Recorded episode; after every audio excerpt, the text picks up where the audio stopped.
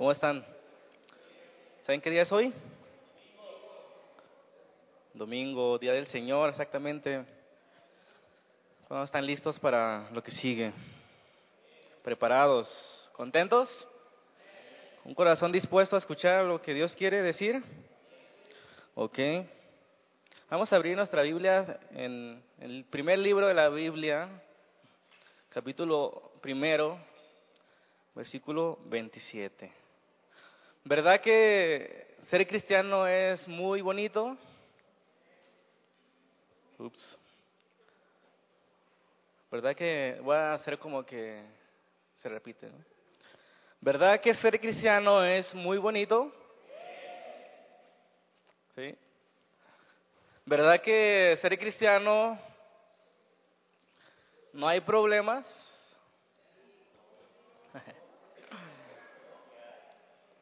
Bueno, cada quien habla como le fue en la feria, ¿no? Génesis capítulo 1, versículo 27 dice, y creó Dios al hombre. La palabra original hombre es humanidad, no al hombre de sexo masculino. Creó Dios a la humanidad a su imagen. A imagen de Dios los creó, lo creó. ¿Cómo dice? Varón y hembra lo creó. Quiero iniciar una pequeña serie que he titulado La familia llena del Espíritu. ¿Sí? La familia llena del Espíritu. Y el primer tema, quisiera hablar de la familia como el diseño de Dios. Dios diseñó la familia, o el diseño de Dios, ¿ok?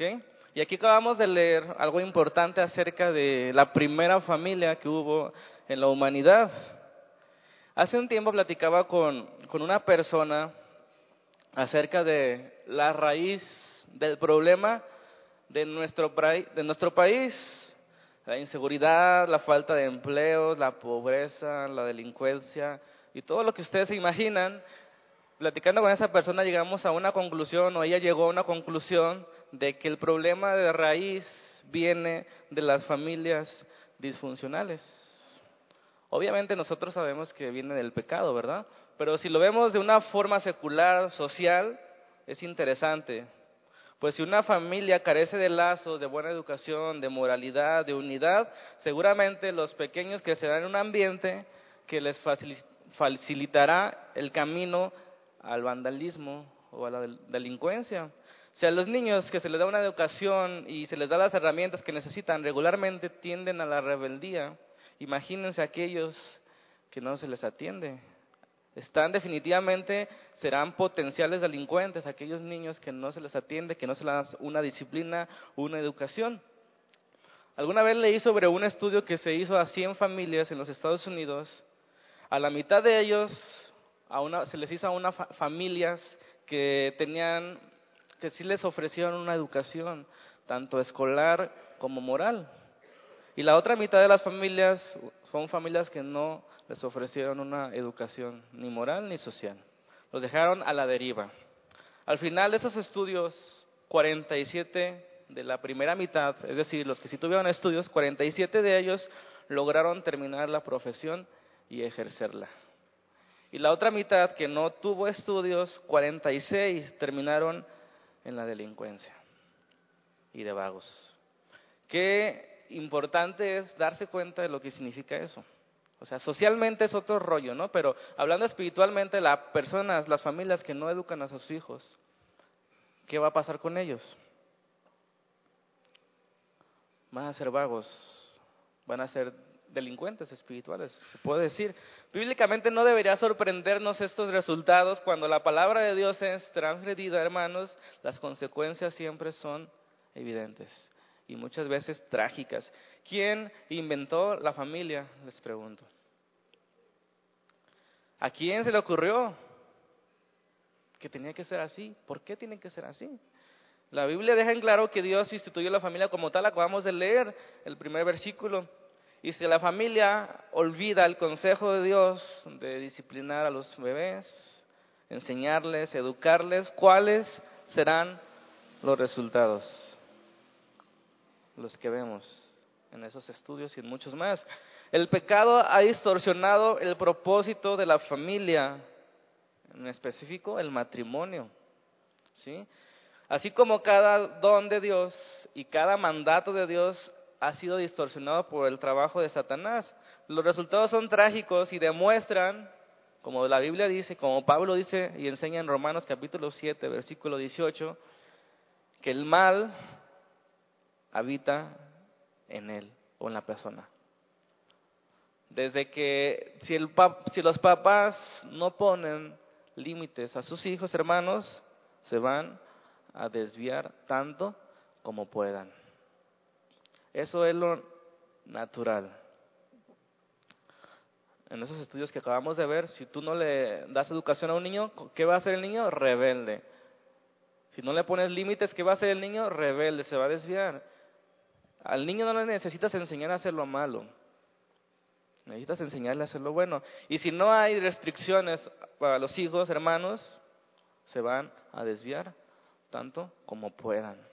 Entonces, como iglesia, en estos tiempos estamos viviendo una etapa diferente, emocionante, no sé si así lo sienten ustedes, donde nosotros comenzamos a involucrarnos más y más en algún ministerio y queremos hacer cosas este, hermosas para Dios, trabajar en su obra y ser usados por Él. Hay planes en cada ministerio y yo creo que Dios va, a bendecir a esta iglesia.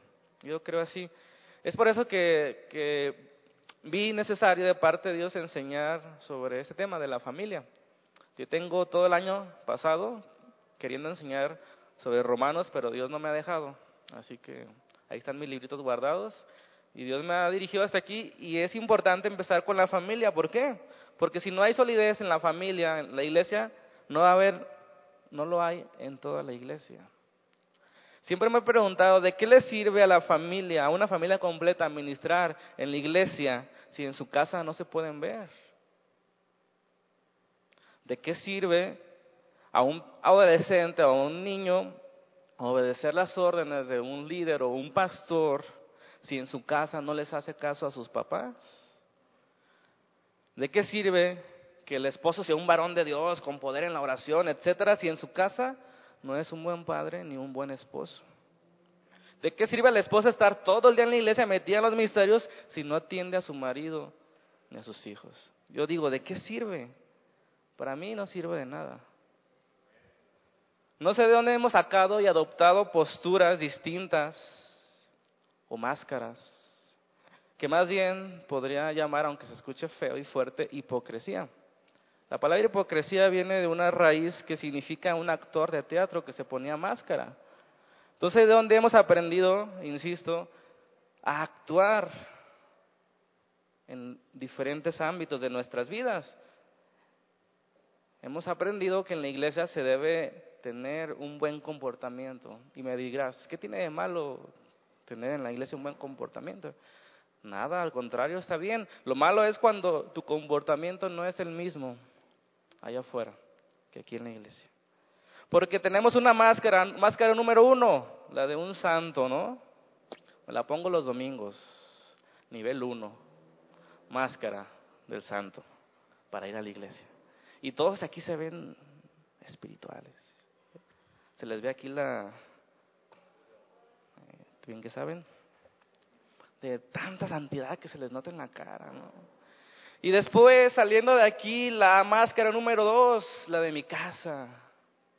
Las cosas comienzan a cambiar un poco. Ya no soy tan obediente como soy en la iglesia. Ya no soy tan sumiso como soy en la iglesia. Ya no utilizo las mismas palabras que utilizo en la iglesia. Ok, nivel intermedio. Y la máscara número tres, la que uso fuera de mi casa. Y esta es la de uso rudo, máscara 3. Otras palabras, otros pensamientos, participas en cosas infructuosas de la carne, malas palabras, malos actos, pecado, se reduce. ¿Quién nos enseñó a usar máscaras? ¿Sí, ¿Sí me explico lo que trato de decir? Y no digo que, que es fácil comportarse igual donde sea, yo sé que hay con personas que tienen más confianza. A lo que me refiero de que no debe haber una hipocresía. Y la idea de este ejemplo que estoy poniendo es ¿De qué sirve que aquí seamos algo si en mi casa no soy eso que digo ser aquí? Y peor aún, en mi trabajo, con mis amigos, no soy lo que digo ser. Ese es el problema. Entonces no sirve mucho, no sirve de nada estar de tiempo completo en la iglesia y orando y todo si tu familia es un desastre.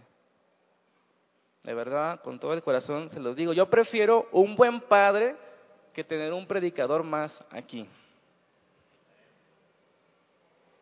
Yo prefiero que sean buenos hijos a que haya más músicos aquí. Yo prefiero una buena madre que una maestra de niños. Y tengo que decirlo, hermano, los cristianos solemos fallar en esto y mucho. Tantas familias que son o hemos sido un desastre como familias. ¿Por qué? ¿Qué falló? ¿Fue Dios quien falló a sus promesas? Hemos olvidado los principios y el propósito de Dios para la familia y de pronto preguntamos, ¿qué hice mal para que mis hijos me hayan salido de esa manera? Y yo sin pensarlo, sin analizar, sin estudios, puedo decirte que faltó disciplina. Aunque nos duela. Porque, ¿qué no dice la escritura en Proverbios 22.8? Instruirás o instruye al niño en su camino. ¿En cuál camino? En el camino correcto. La palabra de Dios, instruyelo, enséñalo, exhórtalo, corrígelo. No es solamente que lo pongas a leer la Biblia, enséñalo con el ejemplo. Es como mejor aprenden los niños enséñalo y que dice, cuando fuere viejo, cuando vaya creciendo, cuando vengan tentaciones, no se apartará de ese camino que tú lo instruiste. Entonces, sin pensarlo, sin análisis, faltó instrucción.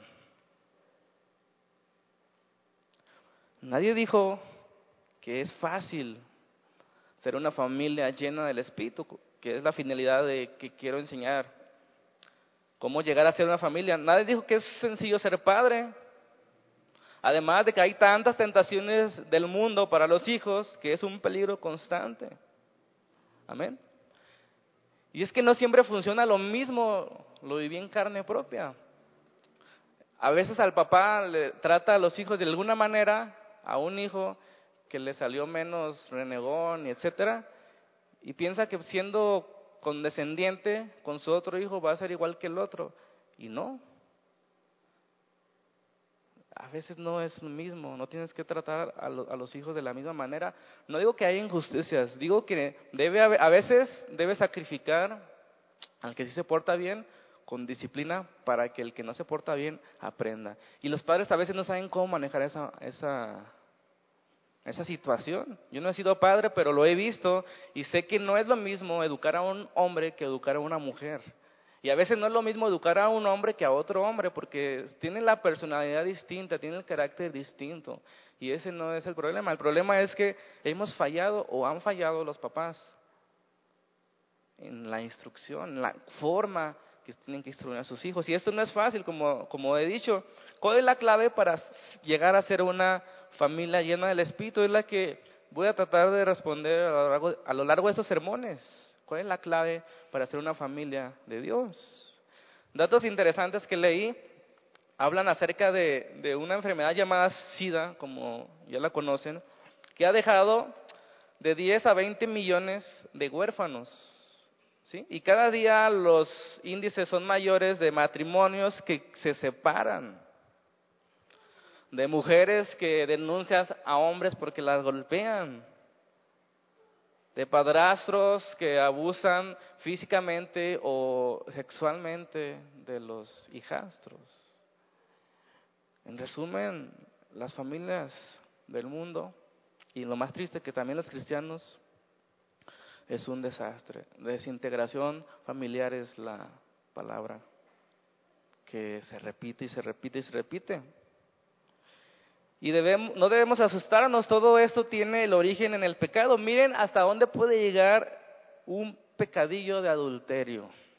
Un hombre o una mujer puede destruir un matrimonio. Y esto facilita que los hijos se desvíen más de lo que pueden desviarse. Después que hay un adulterio, se separan la, la familia, se desintegra, el papá por allá, la mamá por acá, y después la mamá se vuelve a juntar con alguien, ese alguien abusa sexualmente de los pequeños. Todo eso puede surgir de un pecado. ¿Todo por qué? Por la insensatez de un hombre o una mujer que se les hizo fácil, que en el nombre del amor olvidaron los principios de Dios. Por un pecado puede surgir todo eso. Y afecta a ese pecado de generación en generación. Después los hijos que crecieron sin padre, a lo mejor van a ser de esa manera, porque así les enseñó la vida. El alcoholismo, la drogadicción, el adulterio pueden destruir una familia hasta dos o tres generaciones. Y esos pequeños crecerán con deficiencias. Y los hijos de sus hijos van a cargar toda esa losa que traen detrás hasta llegar al punto de una extrema pobreza, de adicciones, de inmoralidad, sexual, delincuencia. ¿Y por qué empezó todo? Se destruyó el diseño de Dios para la familia. No se hizo caso. Con decirles que hasta el exceso de trabajo, que no es pecado en sí mismo, puede ocasionar una desintegración familiar. ¿Cuántos casos? De papás que trabajan todo el día y no atienden a sus hijos. Falta de instrucción. Falta de instrucción. ¿Te has puesto a pensar cuando ves en las calles a indigentes, a niños de la calle, a drogadictos? Somos buenos para juzgar y para señalar y, preguntar, ¿cómo es que, que hacen eso? ¿Por qué se meten esas cosas? ¿Te has puesto a pensar el camino de ese hombre o de esa mujer o de ese niño? ¿Qué tuvo que suceder desde su nacimiento para que hoy esté convertido en un indigente, alcohólico, drogadicto o delincuente? ¿Qué fue lo que sucedió en su vida? Y no estoy buscando pretextos contra el pecado, no, pero estoy diciendo que la desintegración familiar ha facilitado el camino para el pecado, para la vagancia, para la delincuencia. ¿Están de acuerdo conmigo? Y a veces hay niveles, ¿no? Hay niveles en el pecado. La sociedad suele categorizar el pecado. A veces el adulterio no es tan pecaminoso como lo, es drogarse o, o, robar. La gente suele ser despectiva con la gente pobre. Y los políticos que tanto han robado a la sociedad los tienen en alta estima. Eso es una doble moral. ¿sí? Y lo triste es que dentro de la iglesia también hay una doble moral en cuanto al pecado. Es decir, que un mentiroso no es tan mal visto como un adúltero, o un adúltero no es tan mal visto como un homosexual, o el que no provee su casa no es tan mal visto como el adolescente que batalla con la música del mundo. Y hemos aprendido a categorizar pecados y nos sentimos mejor. No, es que yo no soy como aquel como el fariseo, yo no soy como aquel pecador, yo sí doy el diezmo, yo sí doy esto, yo sí hago lo otro. Hemos categorizado el pecado cuando el pecado siempre es pecado. Si yo batallo con esto y él batalla con aquello, hermanos, necesitamos ayuda. Pero hay pecados más vistosos que hasta le hacemos así, ay, no me toques. Es pecado y necesita ser solucionado. Concluyendo esta idea, si se dan cuenta, hermanos, Satanás, el diablo, serpiente antigua, chanclotas, como quieran llamarle, no ha descansado todos estos años. Él se ha mantenido ocupado en ver cómo distorsiona y aleja a la humanidad del propósito de Dios. Y parte del plan maravilloso que Dios tiene para este mundo, hermanos, tiene sus fundamentos en la familia. ¿sí? De, ahí empieza el plan de Dios, en la familia. Hasta los libros de educación cívica dice que la familia es la base de la sociedad. Si, si hay familias disfuncionales va a haber una sociedad disfuncional de delincuentes. Hablando secularmente, entonces, Si el cristianismo está como está, puedo pensar, sin temor a equivocarme, que el problema está en la familia. Grandes evangelistas, familia disfuncional. Grandes predicadores, familias incompletas. ¿Qué está pasando? ¿Qué está pasando? Era necesario hacer eso sin dejar de hacer aquello, diría Jesús, ¿no? Era necesario predicar y ser un pastor este, que predica bien y músico, etcétera, sin dejar, sin olvidar que la familia es lo principal. Cada hombre tiene un gran ministerio en su familia. Ese es tu primer ministerio. Si no funciona ese ministerio, 1 Timoteo 3 dice, no pueden gobernar la iglesia. Y es feo, pero es lo que dice la Biblia. Si no puedes gobernar a tu familia, no puedes gobernar a la iglesia. Yo por eso no tengo familia. Hermanos, volvamos a leer Génesis 1.27. El diseño de Dios es el tema. ¿Cuál es el diseño de Dios? Debemos volver al principio, cuando vayamos caminando y nos perdimos, ¿qué debemos hacer? Regresar a donde conocemos. Aquí nos equivocamos, aquí, y no es para lamentarse ya, si te equivocaste como papá y no educas a tus niños, ya no es para lamentarse, es hora de levantarse y hacer las cosas bien. Todos tienen esa posibilidad de equivocarse. Desde, los mejores cristianos hasta los peores tienen esa posibilidad. ¿Sí? Génesis 1.27, vuelvo, vuelvo a leer. Dice, creó Dios a la humanidad a su imagen. ¡Qué bendición! A su imagen, a la imagen de Dios, los, lo creó. Varón y hembra los creó. No se dejen engañar, este es el diseño de Dios, varón y hembra. En esas palabras queda plasmada la idea de la familia a la imagen de Dios. Y a veces hay mucha confusión en los cristianos para entender la voluntad de Dios, sus propósitos y sus planes. ¿Por qué? Porque encontramos en la Biblia cosas que, que no eran, que no, está, no están tan claras. Como por ejemplo que Jacob tenía dos mujeres, ¿se acuerdan? Y otras dos concubinas. Salomón tenía mil mujeres. Pero que estén en la Biblia plasmadas no significa que sea el propósito inicial de Dios. Es la clave para entender a veces cuál fue el propósito inicial de Dios, porque ahora de repente vemos el mundo de maldad lleno de cosas y preguntamos, ¿y dónde está Dios? Pero Eclesiastes 7:29 nos dice, he aquí, solamente esto he hallado, que Dios hizo al hombre recto, pero ellos buscaron muchas perversiones. De repente nos encontramos que hay en el mundo guerras, enfermedad, pestes, delincuencia, abusos, injusticias, y lo primero que piensa la gente es que es culpa de Dios. Pero le recuerdo, la muerte no existía y por lo tanto las enfermedades no existían y por lo, por lo tanto las malformaciones no existían, ni el síndrome de no existía y muchas cosas que la gente culpa a Dios cuando ha sido sus perversiones. ¿De dónde viene el SIDA? ¿De dónde vienen las enfermedades sexuales? De la inmoralidad, inmoralidad sexual. No viene de Dios. Así no era al principio. El hombre viviría eternamente, no iba a envejecer, la creación era perfecta, pero después del pecado hasta la creación fue sujeta a vanidad, como dice Romanos 8:21, porque también la creación misma será libertad de la esclavitud, de la corrupción, a la libertad gloriosa de los hijos de Dios. Y no logramos distinguir entre consecuencia y diseño de Dios. La menstruación de las mujeres fue consecuencia.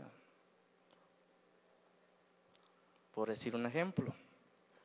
Lo que pasó fuera del Edén, hermanos, lo que sucedió fuera del Edén cuando Dios echó al hombre del Edén fue consecuencia. Dios no quería eso. Dios no quería que el hombre muriera. Ese no era el plan. No quería que hubiera enfermedades que se tuvieran que matar para tener más, para codiciando, dice Santiago, que porque hay guerras, porque el hombre codicia de más. Quiere más, cada vez más, quiere más, más y más. Entre más poder quiere más. Entonces, aún la creación fue sujeta a vanidad. Pero le repito, no era el propósito inicial de Dios. Y así como todo eso que logramos ver ahorita en el mundo, la injusticia, la maldad, la inseguridad y todo lo que ustedes ven, hermanos, todo ha sido distorsionado por el buen trabajo que tiene aquel que no quiero ni mencionar. Qué buen trabajo ha hecho, qué buen trabajo has hecho, Satanás. Distorsionando la verdad de Dios. Hoy el concepto de matrimonio está siendo rechazado.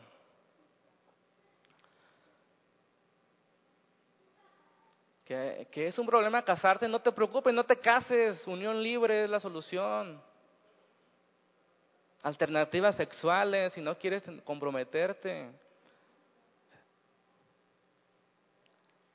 Realmente esa es la solución para los problemas del matrimonio, unión libre, alternativas sexuales y siempre Satanás da una alternativa genérica, alternativa barata de lo que Dios dijo. ¿Te acuerdan las palabras célebres con que Dios ha dicho? con que Dios ha dicho que el hombre debe ser fiel a su mujer. No, tú llégale. Variedad. Con que Dios ha dicho que el hombre debe cuidar a su familia. ¿Qué tiene de malo si hay amor entre un casado y un soltero? Hay amor, cásense. Bueno, no se casen, eso no quiere Satanás. Este, júntense. ¿Qué tiene si hay amor entre varón y varón? Le hagan caso a Dios. Puede ser, ¿no? ¿Qué tiene de malo si se aman? Pueden tener relaciones antes del matrimonio. ¿Qué está pasando con eso? Satanás es puesto como el tolerante y Dios como el exagerado, ¿no? ¿Por qué? Porque es más fácil hacer lo malo. Porque confundimos lo natural con lo correcto. Que toda la gente haga eso no significa que esté bien. Que tus deseos quieren hacer eso no significa que esté bien. Pablo dijo, el mal está en mí, he encontrado que yo quiero hacer lo bueno, pero no puedo. No, necesitas al Espíritu Santo de Dios para dejar esas cosas. Y no nos engañemos, que tú tengas esa tendencia no quiere decir que sea normal y no quiere decir que Dios te hizo así, fue en la consecuencia del pecado, la tendencia que ahora tenemos a pecar. Pero no es correcto, no está bien y Dios no lo quiere. Por más que tú tengas ganas, por más que un millón del mundo lo haga y por más que los cristianos lo hagan, no está bien. Entonces, cuando hay un problema en algo, ¿a dónde vamos a ir a buscar una solución?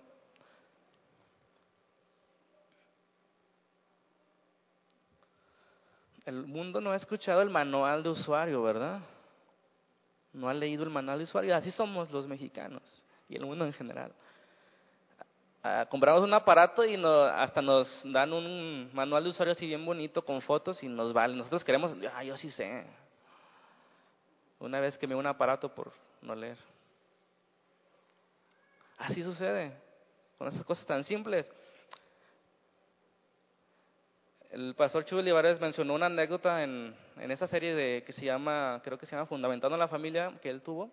Se recomiendo si, si quieren escucharla para que se vayan poniendo en contexto. Mencionó una, una anécdota que me pareció relevante y se lo voy a leer así. Dice, por eso de los años 1900, cuando tenía poco de inventarse el automóvil, había una persona que iba manejando su vehículo y de repente le falló y le dejó en la calle tirado. Era un Ford modelo T, los primeros automóviles, ¿verdad? Y no había muchos mecánicos por aquellos tiempos y de repente iba pasando una persona que amablemente se acercó a ayudarle. Preguntó qué le había sucedido al vehículo. Abrió el cofre, le dio un diagnóstico y le dio las indicaciones. La persona se quedó sorprendida e incrédula y siguió las indicaciones y, oh sorpresa, el auto encendió. Antes de que se retirara la amable persona, le preguntó cómo supo de inmediato qué tenía el auto y cuál era la solución. ¿Quién es usted? Y él respondió, yo soy Henry Ford, yo inventé ese automóvil. Me dejó una buena enseñanza esta anécdota. Realmente, ¿quién sino el que inventó algo podría decirnos que está fallando? ¿Quién sino el Creador sabe cuál es el propósito de su creación y cuál es el problema de la creación? Sin embargo, el mundo quiere encontrar la solución de sus problemas en todos lados, menos en la Biblia, en la psicología, en, el tarot, horóscopos, cartas, brujería, en la política, libros de superación personal, etcétera. En todos lados, menos donde deberían de buscarla. Y suena lógico, suena tan lógico. Dios creó al hombre, ¿a quién se le debe ir para que solucione el problema del hombre? A Dios, a su creador. Dios sabe cuál es el problema. Y su problema desde el principio ha sido que el hombre se ha alejado de Dios y ha desechado su palabra escuchando cualquier cosa barata y similar. ¿Han escuchado que lo barato sale caro? ¿Alguna vez les pasó que compraban una cosa, imitación y, y pues sí, sucedió lo que tenía que suceder? Otro libro que estoy leyendo se llama La familia llena del espíritu. Este, menciona también una anécdota que me, también me llamó la atención. Y esta, este hombre que escribe este libro está mencionando a una mujer que, que, encontró, que está contando una historia se las voy a leer también. Dice, menciona que una boda el pastor comenzó, en una boda el pastor comenzó el sermón diciendo estas palabras. El matrimonio no se basa en el amor. Dice la historia, me quedé estupefacta, ¿cómo puede hacerme esto a mí? Qué poco romántico es lo que dice. Pero a medida que continuaba me daba cuenta de que estaba recibiendo mi primera lección de matrimonios. El matrimonio no se basa en el amor, se basa en la voluntad de Dios. Menciona la historia, como novia esas palabras significaron poco para mí, aun cuando comprendí su intención. Ahora como esposa, durante casi 20 años, sé exactamente lo que el pastor quiso decir cuando pronunció esas palabras. El cimiento del matrimonio y por lo tanto de la familia tiene que colocarse en algo más que en una emoción un sentimiento. Debe edificarse sobre la roca. Me pareció interesante esta frase y con mucha verdad, el amor no debe ponerse como base de un matrimonio. Pues sabemos que el amor es, el amor humano, perdón, es imperfecto, se desgasta, exagera, sobreprotege, se descuida y demás. Entonces, se debe fundamentar en algo más que en un sentimiento terrenal. ¿Están de acuerdo? La respuesta es sí, debe edificar sobre Dios, sobre su verdad. Y esto no quiere decir que debes casarte sin amor. No, lo que quiere decir es que debe descansar esa relación, esa familia, ese matrimonio en la verdad de Dios. Porque también los del mundo tienen mucho amor. Y eso no es suficiente, me he dado cuenta. Entonces, cuando hagamos las preguntas, escuchemos que hay preguntas, ¿por qué hay enfermedades degenerativas como el SIDA? Debemos responder sin temor que, que por causa de la inmoralidad sexual fue eso, desechando las palabras de su Creador. No debe atribuirse a Dios la desarmonía en la geología, en la naturaleza. ¿Sí? ¿Por qué? Porque la creación ha sido sujeta a vanidad por el pecado. La perfecta voluntad de Dios como creador no se manifiesta en la presencia de, de, la muerte, la enfermedad, la injusticia o los desastres naturales. ¿Por qué Dios permite los desastres naturales? No fue Dios el que diseñó eso. Amén. Nuestro mundo actual no refleja el orden de Dios que originalmente tenía para que el ser humano disfrutara. Al, entender esto deberíamos tener cuidado en no atribuirle a Dios lo que sucede o lo que vemos al diseño original. Volvemos a leer Génesis capítulo 1, 26,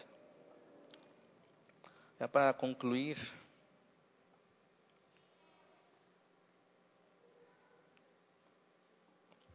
Este texto es muy interesante. Ya estamos en el 26.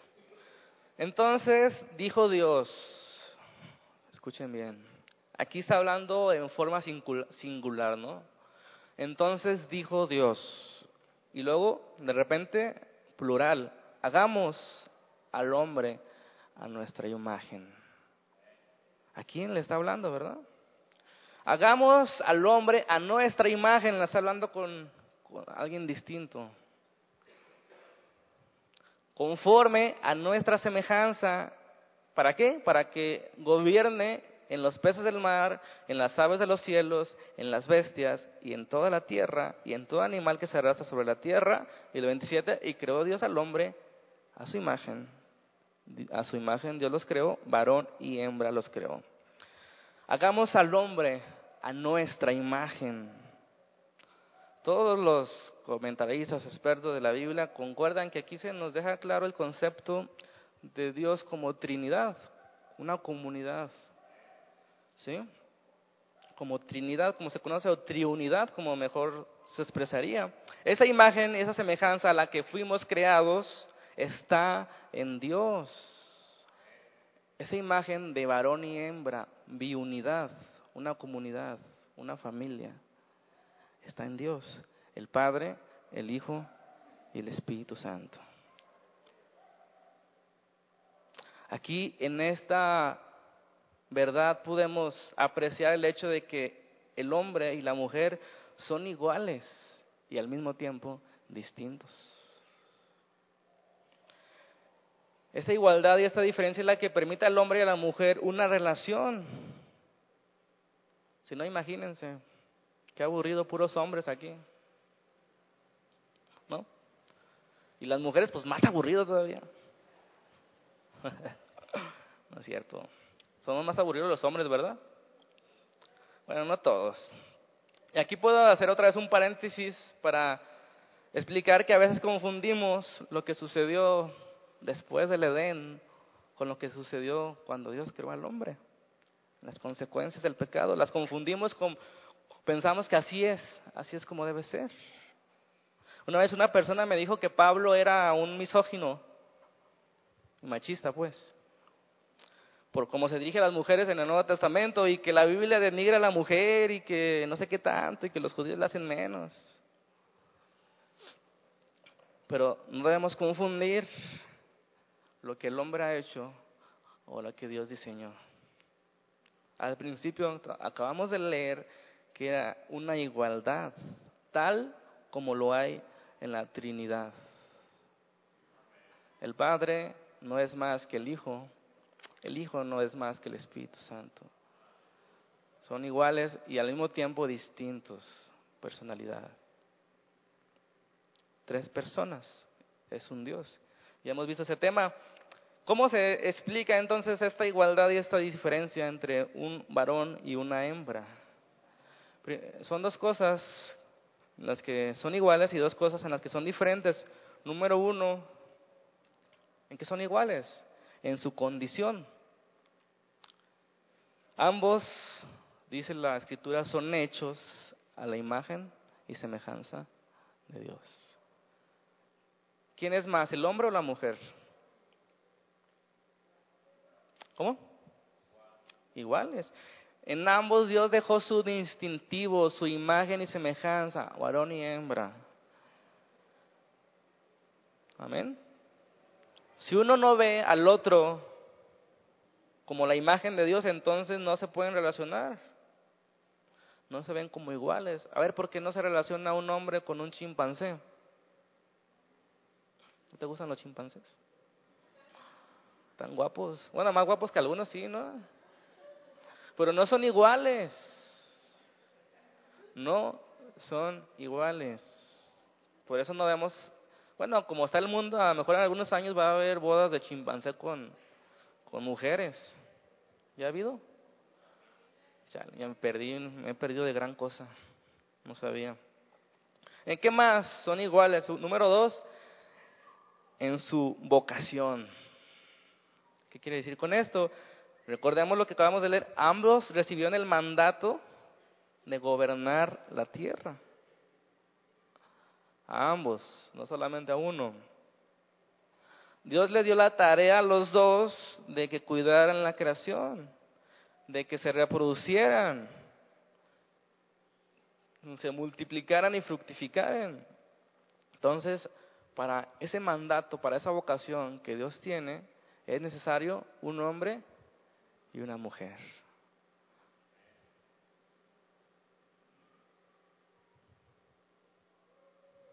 ¿Cuál es su diferencia? Primer lugar, los hombres son creados sexualmente diferentes.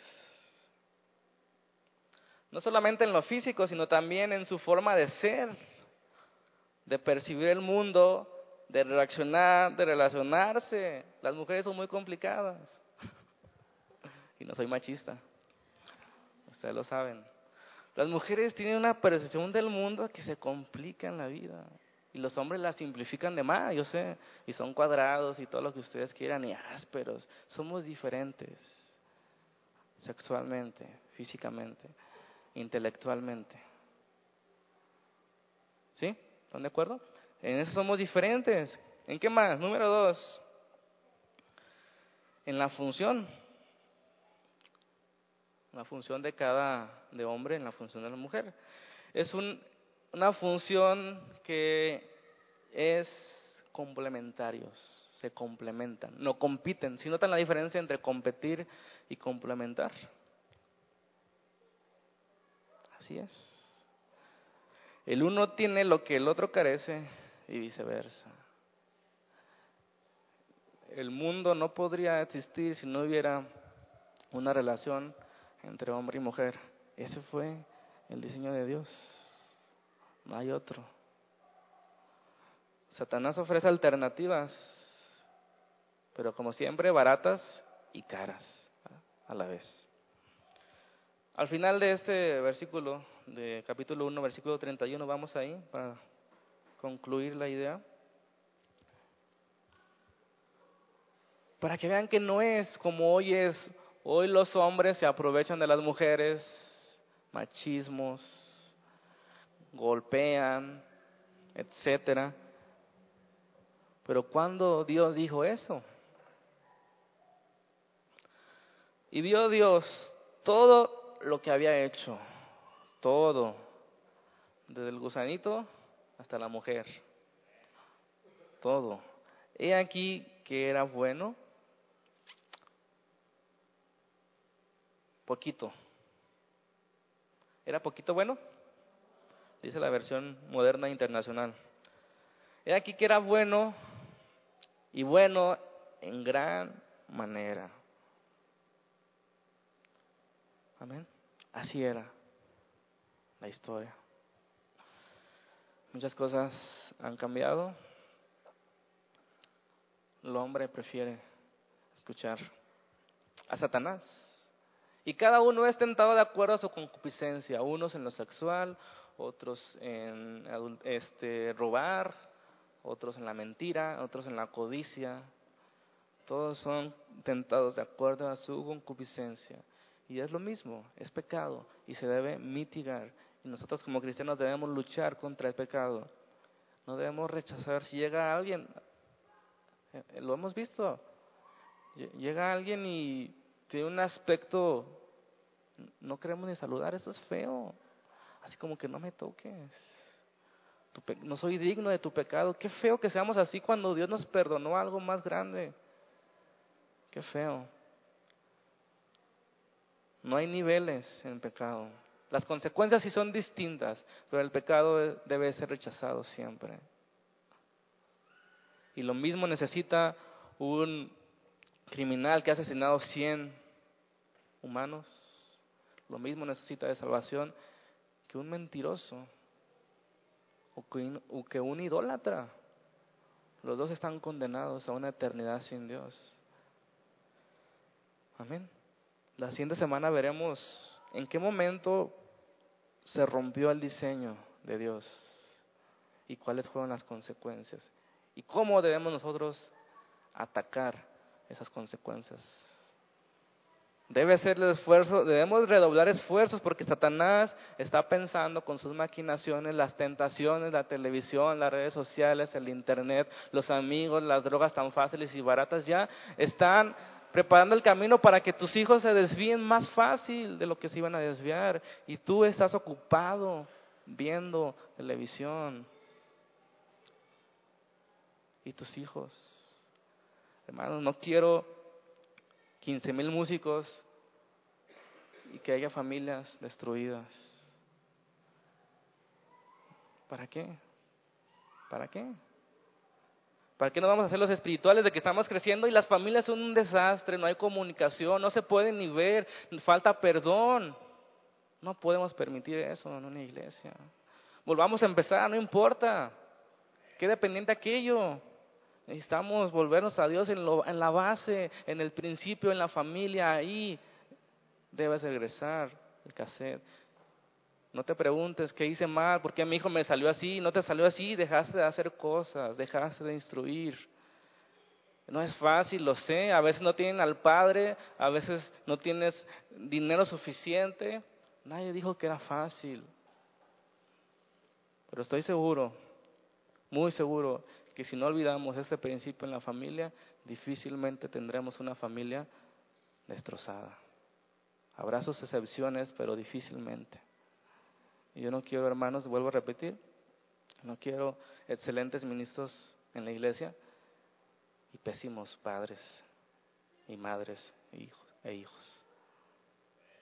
Así que papás, por favor, toma esto en cuenta, vuelve al principio, vuelve con tus hijos, habla con ellos, llora con ellos, arrodíllate ante el Señor para que Dios les haga cambiar lo que tienen que cambiar. Quizá ya están bastante crecidos y ya no puedes hacer mucho, pero la oración incansable, hermanos, algún día tendrá su respuesta. Aquí lo hemos visto en ustedes. ¿Cuántos años tuvieron que orar por ti, Josué? Más bien le pregunto a mi tía, ¿cuántos años tuvo que orar por sus hijos? Y el fruto, la respuesta no es agradable. Volvamos al Señor al principio, atendiendo sus palabras. No hagamos caso a lo que dice el mundo, lo que dice Satanás por medio de las alternativas sexuales. Dios creó así al humano, a su imagen y semejanza, varón y hembra los creó. Para que juntos, en armonía, no compitiendo, complementándose. Porque también dice, no es bueno que el hombre esté solo. No es bueno que el hombre esté solo necesita un complemento. Amén. Entonces, es hora de, atender las palabras del Señor, ¿les parece? Vamos a orar. Señor, te damos gracias por esta mañana. Fue el privilegio que nos das de estar aquí en este lugar, reunidos, tratando de volver a ti, mi Dios, en las cosas a veces que nos hemos alejado, a veces en pequeñas cosas, a veces en grandes, Padre.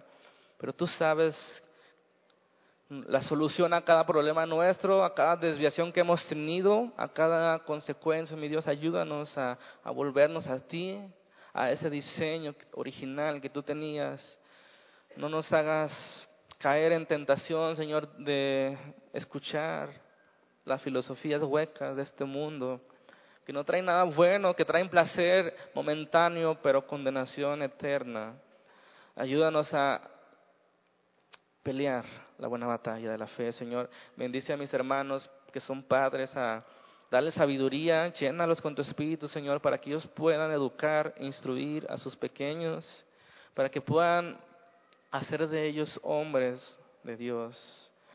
que sean una familia unida, que se pidan perdón, que se puedan ver, que se ayuden, Señor. Por favor, te pido esta mañana especialmente por esta congregación, que si ellos tienen que arreglar algo con su familia, Señor, ese es el momento de arreglar las cosas, de pedir perdón, de perdonar, de arreglar esas cosas, sabiendo que tu voluntad es que estemos unidos como familia, Padre. Gracias, Señor, por tu palabra. Dios los bendiga, hermanos.